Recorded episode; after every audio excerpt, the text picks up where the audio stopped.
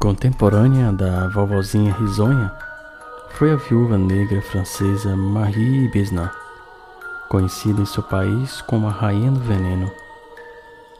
Nascida em 1896 em London, na França, ela recebeu uma rigorosa formação religiosa em um convento local.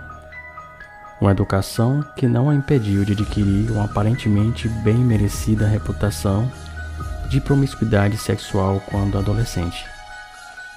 Em 1920, com 23 anos, ela se casou com o primo mais velho, Augusto Antini. O casamento terminou abruptamente sete anos mais tarde, quando seu marido morreu do que os médicos chamaram de fluido nos pulmões. O primeiro de uma longa sequência de diagnósticos médicos equivocados que seriam feitos nas vítimas assassinas.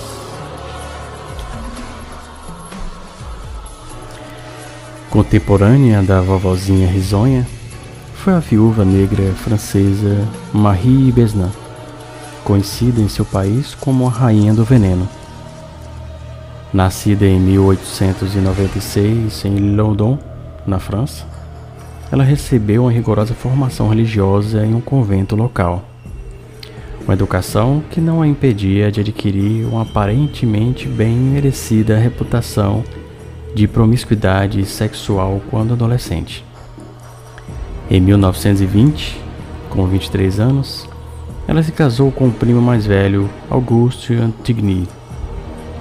O casamento terminou abruptamente sete anos mais tarde, quando seu marido morreu do que os médicos chamaram de fluido nos pulmões. O primeiro de uma longa sequência de diagnósticos médicos equivocados que seriam feitos nas vítimas assinadas por Marie. Em 1929, ela se casou com seu segundo marido, Léon Besnard. Ao longo dos 20 anos subsequentes, os integrantes da família de Léon seriam eliminados, um por um, em uma série de mortes chocantes, inesperadas que ficaram conhecidas localmente como a maldição dos Besnard. As primeiras a morrer foram duas tias-avós.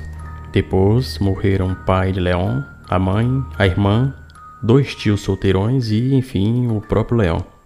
Durante esse tempo, Marie também liquidou seu próprio pai, sua mãe e um casal de idosos do qual ela se tornara amiga.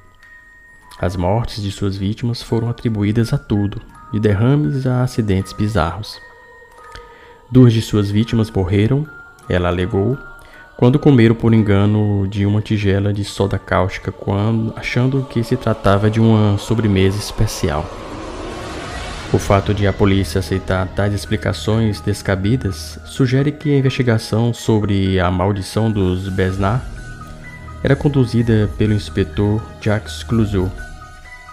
Depois da décima terceira morte suspeita, as autoridades decidiram realizar uma autópsia em Leon Besnard, cujo corpo, descobriu-se, estava cheio de arsênico.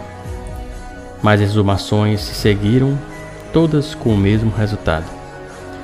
Presa em 1950, Marie primeiro confessou, depois se retratou e contratou os melhores advogados que o dinheiro podia comprar. Sua equipe legal dos sonhos fez bem o trabalho. Marie foi levada a julgamento três vezes, em 1952, 1954 e 1961. Os dois primeiros processos judiciais foram anulados no terceiro ela foi absolvida.